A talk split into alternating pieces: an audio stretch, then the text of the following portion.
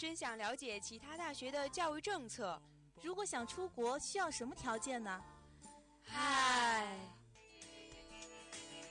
最新最前沿的教育信息，最酷最闪亮的高校动态，欢迎您准时收听《教育时空》，让您第一时间掌握教育风向标。就是它了。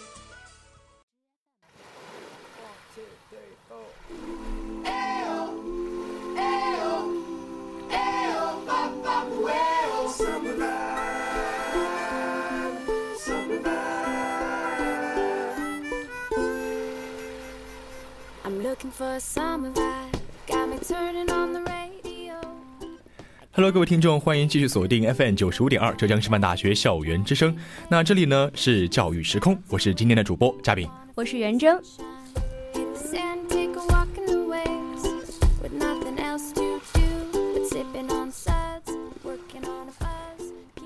那时间也是过得非常的快。那其实这一次的教育时空也是本学期的第一次。啊，其实过了一个呃寒暑假之后呢，也是发生了一些比较呃有意思的事情，在网上也是有频频爆出过了。那新学期新气象啊，我们今天的教育时空也将跟大家分享一些呃教育上的一些大事儿，以及一些小小贴士啊之类的东西。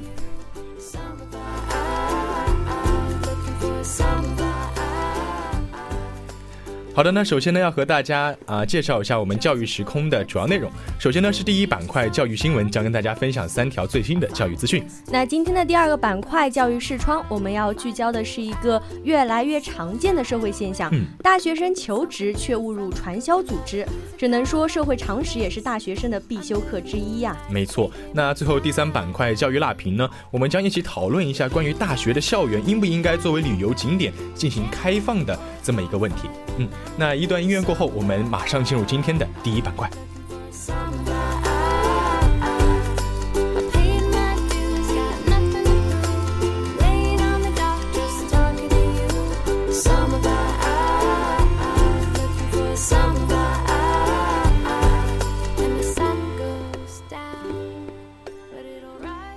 好的，那今天的第一条教育新闻呢，就是关于陈盈利同志先进的世纪报告会在我校是正式举行了。其实，在九月九号的上午啊，这个先进世纪报告会在我校的大学生活动中心是正式举行，现场可以说是座无虚席。而且在报告团成员的宣讲之下呢，我们的听众也是一次又一次的落泪了。没错，那大家可能都不了解陈盈利到底是谁。其实陈盈利是一名老师，他生前是乐清大金镇正安学校教师。没错，今年。三月的时候，他被查出患有肝癌，但是。不似平常人患有肝癌之后就立马去化疗啊，或者进行一系列的理疗工作，他仍然是心系着学生，所以不顾家人的劝说，每天往返一百二十公里，坚持到校上课，并对全体师生也是隐瞒了病情。那到六月中旬的时候，在上完最后一节课后，陈英丽老师也是病情恶化，在七月十三日因病重不幸离世，而且年仅二十六岁。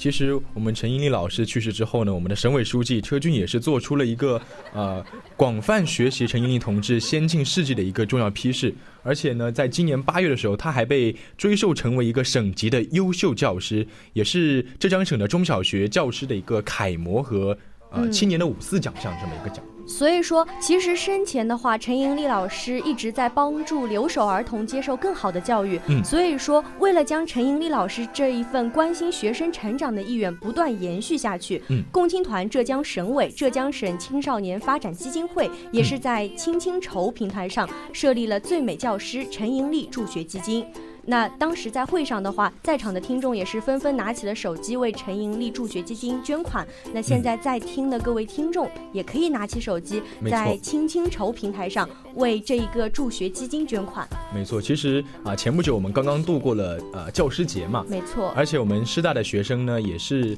啊，也有可能很大一部分同学都将来会踏上教师这个岗位。那其实，在这个过程中呢，我们更应该去学习像我们陈英丽老师的这种责任、品格以及担当的。这种没错，呃，美好的品质。嗯，然后那也是要送给现在所有的呃师范生的听众、教师听众们一句迟到的教师节快乐。嗯。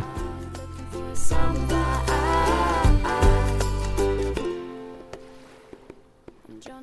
那今天的第二条资讯，我们要谈到的是别人家的开学典礼。那中师大青岛校区上演了大型的迎新交响音乐会。其实我相信嘉宾也是记得的，因为我们学校浙师大的那个迎新会也是刚过去没多久。那我们还是其实也是比较平常的，因为我们就敲了敲大鼓，然后朗诵了一些诗歌，其实也挺震撼的了。对，就是我在寝室里也都能听到。但是像中师大这么别出心裁的迎新会，我觉得还。是比较少见的。嗯，当时九月六日的时候，中国石油大学青岛校区举行了二零一七年新生开学典礼，七千余名本科生、研究生和留学生及部分学生家长集体欣赏了大型迎新交响音乐会。而且呢，同时还是有国家我们一级的指挥徐学敏担任这个指挥的，没错。还有我们中国石油大学的一个盛华交响乐团和中国啊石油大学的合唱团共同给我们的这个二零一七级的新生演出了校歌，还有黄河大合唱啊、梁祝等一些比较。啊，中外都非常有名的一些名曲。嗯，那这些新生们纷纷在社交平台上也是展现了当时现场的照片，这是让我们这些对其他高校的同学羡慕是别人家的开学典礼啊。没错，其实呃，不仅是他们，就算是我们也是第一次听说用交响乐来当做是一个开学典礼的这么一个形式。没错，但其实用交响乐这样一种形象的话，学校其实是直接提升了自己在学生心目当中的形象，也是让所有来到中国石油大学的新。生们觉得哇，我的母校是这么优秀，然后一下子产生那种油然而生的自豪之情。对，那学生也享受了这样学校的一份独特的见面礼，其实是一举两得的。嗯。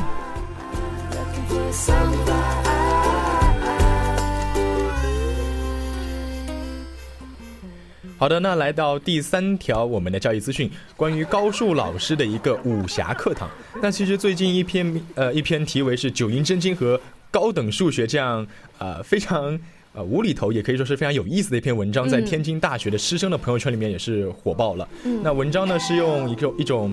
如何练好九阴真经，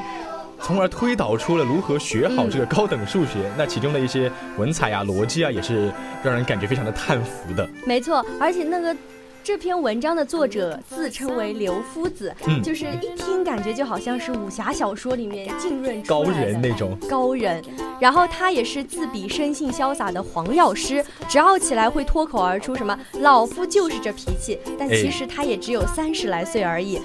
然后在采访中的话，刘志新老师告诉记者，其实学生口中的这些段子都不是他事先准备的，而是根据所教授的内容随意插入，用以调节气氛的。那在在他看来，高等数学是博大精深的，数学家的故事本身就是高等数学的一部分。那高等数学从来就不光是懂知识、会做题。其实从老师的这一段话中，我们也可以看到，其实作为一个教师，在自身专业知识扎实的基础上，还要广泛的去涉猎。其他学科的一些知识，只有博采众长，才能够真正成为一个啊模范作用吧。对。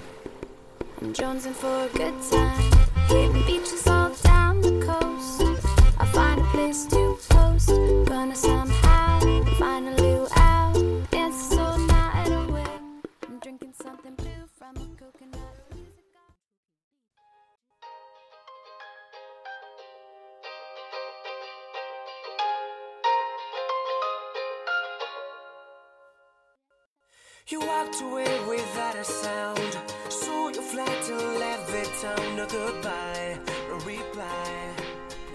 那今天的第二个板块教育视窗，我们要谈到的是一个越来越常见的社会现象：大学生求职误入传销组织。那社会常识是不是也是大学生的必修课之一呢？没错。其实我们可以看到，二零一七年七月到八月是发生了很多起大学生求职误入传销组织的这样一件事情。那像二零一七年的七月份，二十五岁大学毕业生张超在天津市静海区误入传销组织，尸体是在天。津西青区一条小路上被发现的。二零一七年八月份的时候，也同样有一个大学毕业生在网上求职的时候误误入了传销组织，溺水死亡。那近期大学生求职误入传销的新闻，真的也是牵动着我们的神经。对，其实呃，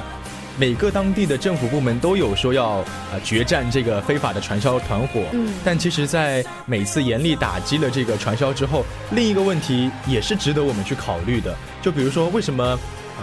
总是爆出的新闻是关于大学生怎么一直被骗到传销组织里面。没错。但其实，呃，传销组织这个呃模式吧是非常固定，同时也是呃在我们现在理解了之后，感觉特别的荒谬以及荒诞的。嗯。但是有报道说啊，就是有的传销组织已经将主要目标是放在了大学生身上。就其实传销的一些基本的手法，就是告诉你一个呃投入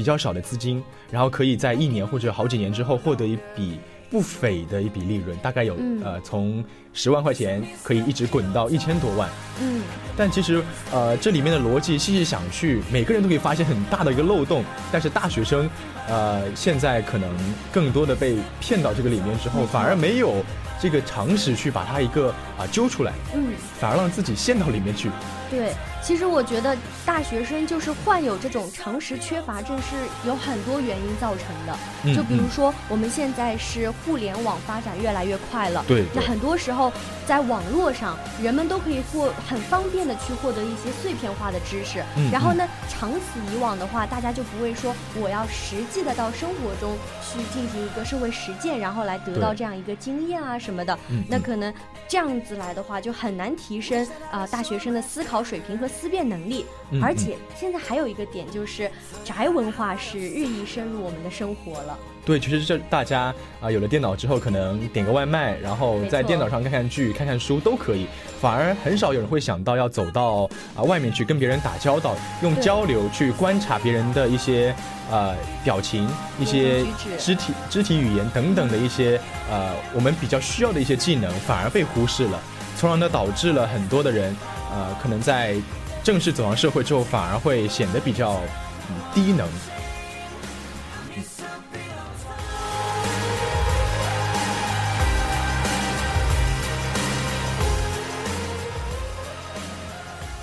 嘉宾说的真的是特别有道理，但是其实从另一方面来说，除了这个互联网的影响之外，还有一个非常明显的影响是，随着现在我们生活条件是越来越好了。家家户户都奔小康了，所以说可能生活条件变好之后，家长就是对于子女的要求其实也比较单一的，就是只需要学习好就可以了。哎，没错。所以说在这样的情况下，那学生不需要动手去做很多事情，那自然而然社会常识就缺少了。所以可能在一些家庭的教育上，父母还是需要充当一个呃更好的引入引路人的这么一个角色，让呃我们的一些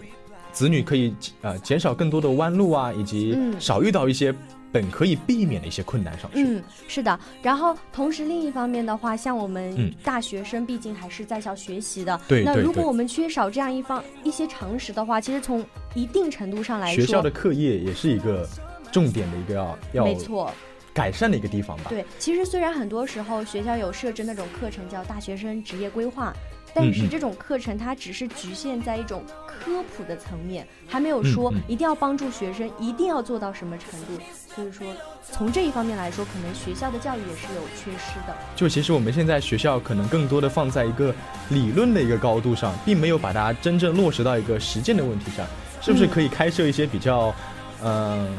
深入到社会上的一些志愿者啊？然后。去社区里进行一些活动啊什么的，都是一个可以考虑的方案嘛。嗯，然后从另一方面来说的话，可能。除了学校去进行这样一些活动，然后帮助学生更好的树立一些职业观念和职业态度的话，嗯，包括社会其实还要扩大这样一方面的宣传。没错，没错，让更多的人可以认识到传销可能只是一个很荒谬的骗局，可以很清晰的剖析它的一些逻辑，然后让不仅是我们大学生，可能一些呃并没有接受过更高等教育的一些农民工啊，嗯，以及一些啊甚至是一些城里人，大家都可以知道这种危。危害以及避免它对我们造成更大的一些伤害。嗯，但是另一方面来说的话，言归正传啊，我们讲到大学生，还得让我们大学生自身好好反思一下。对，要敲响警钟。对，为什么我们会变成了这些弱势群体中的其中之一？明明我们学了这么多年的知识啊，对，十几年的书读了，却被一个传销给骗了。对，所以说我们作为大学生，还是要加强自己的职业规划。你要明确自己要走好哪一步，不能因为一些急功近利、蝇头小利而放弃了自己长远的规划，却掉入了这种荒谬的陷阱中。对，另外还要呃摆正自己的一个求职态度，不要想着说天上可以掉馅儿饼，然后一味的就是看到说，嗯，他给你画了一张特别美好的蓝图，但是你自己呢却没有分析一下这后面是不是蕴含着巨大的陷阱。嗯。而且另一方面来说的话，学我们作为大学生，可能还需要加强自我锻炼，在学生学校开展活动的同时，自己也可以多找一些岗位啊或者单位实习啊之类的。没错，然后积累一些常识，尤其是。作为大学生，我们还是应该多听老人言，听一听家长、父母啊，或者是亲戚朋友一些过来人的经验。我们不一定全部采取，但是我们可以尊重啊，然后参考一下。对，其实，在社会中，我们大学生更加可以把一些学校的知识和理论进行结合，不要说学到了就只是当学到了，更应该把它用到实践中来。同时，也可以跟更更多的人去交流，然后去学习，去碰撞。那在现在我们这么多元化的一个社会里面，呃，更加可以亲身的体验啊，更加好的去历练，历练自己之后，然后培养出一些属于自己的一些价值观，属于自己的一些独立思考的能力、怀疑态度啊等等一些非常优良的品质。那我相信，我相信有了这些品质之后呢，啊，你肯定是可以有一个非常丰盈的一个人生，也可以不被这种，呃，诱惑以及一些陷阱所蒙害。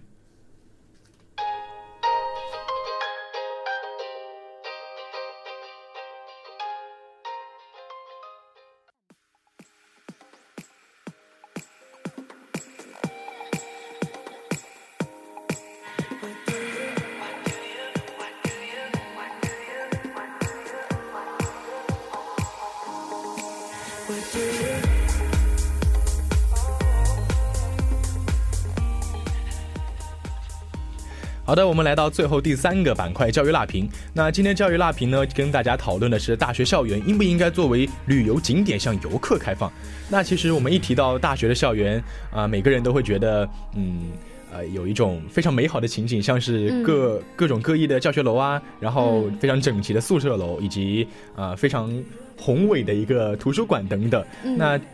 啊，在这样子的一个幻想下呢，也肯定会吸引着很多社会上的一些游客来进行游玩。那其实，在我们现在这个呃场景下呢，已经有很多的高校开设了这种啊旅游景点，像是厦门大学啊，以及一些呃什么四川的工商职业技术学院啊等等，他们都是将自己的学校想啊建设成一一个景区，呃，然后去嗯吸引更多的游客来。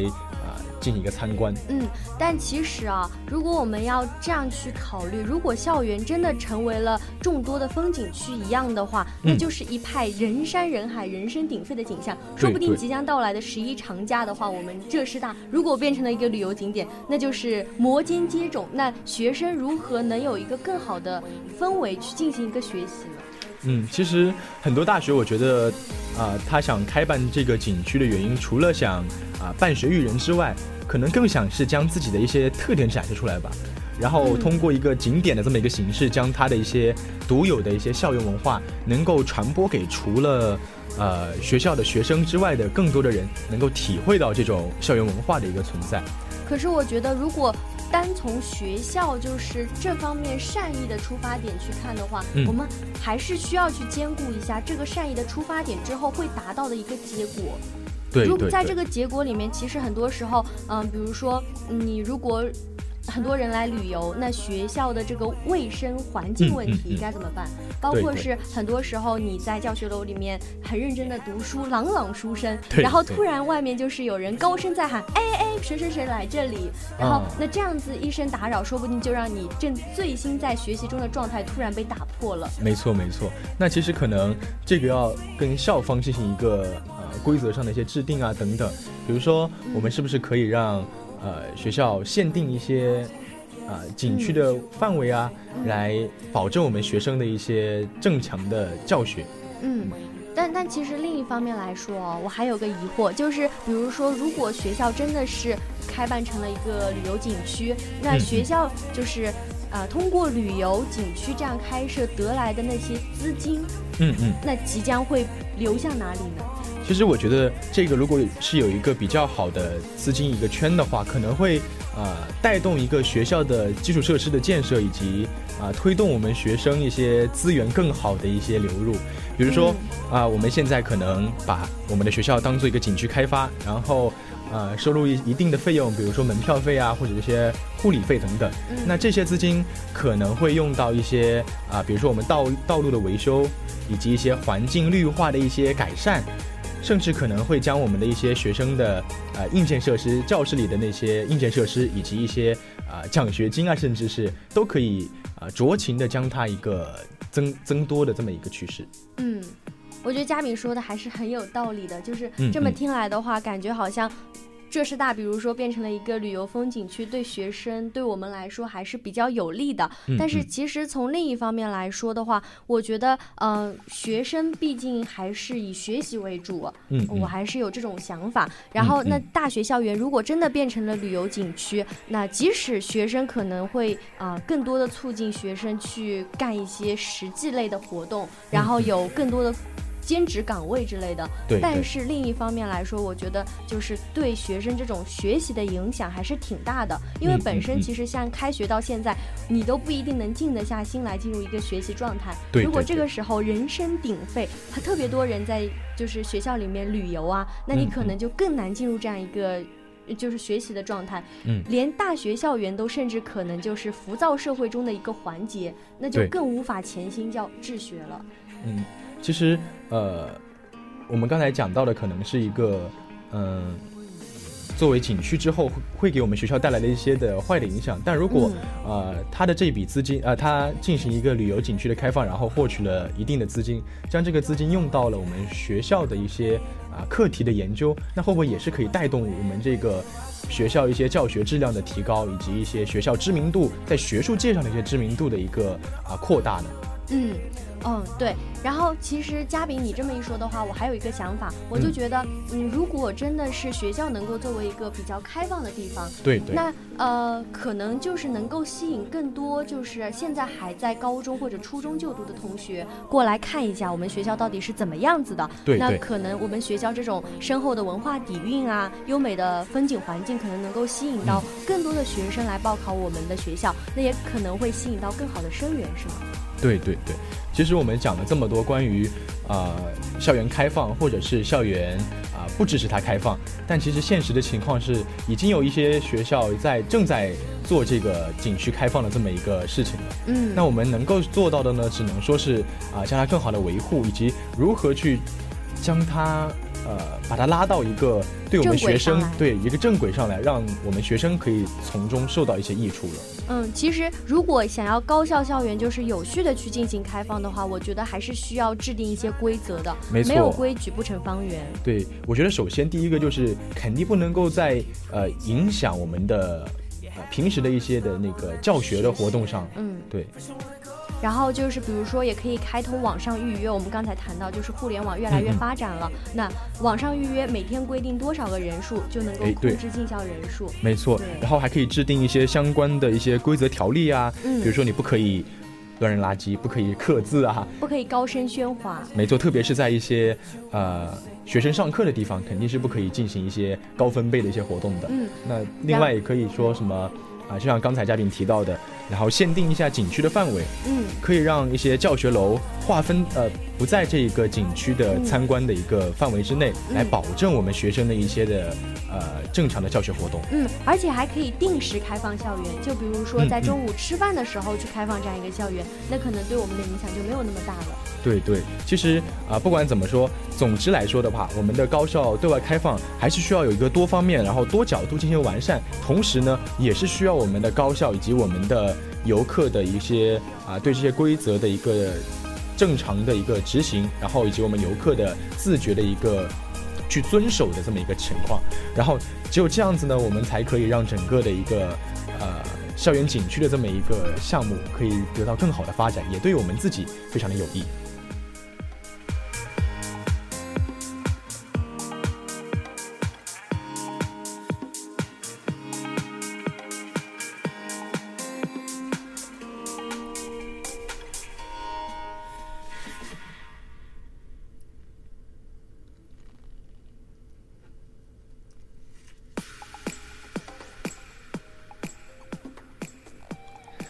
好的，那时间过得也是非常的快，我们今天的教育时空马上就要跟大家说再见了。那我们再次回顾一下我们今天教育时空的主要内容。首先呢是第一板块，我们为大家介绍了三条最新的教育资讯。那今天的第二板块，我们也是讲到了教育视窗，我们要聚焦的是一个越来越常见的社会现象：大学生求职却经常误入传销组织。所以说，社会常识也是大学生的必修课之一。那最后第三板块教育辣评，我们也是宣传了，希望我们大学校园成为一个旅游景区的情况下，更加能够制定规则，并且我们游客也能啊遵守这个规则，来让我们这个秩序更加的完善。好的，那以上呢就是我们本期教育时空的全部内容了，我们下期不见不散，拜拜。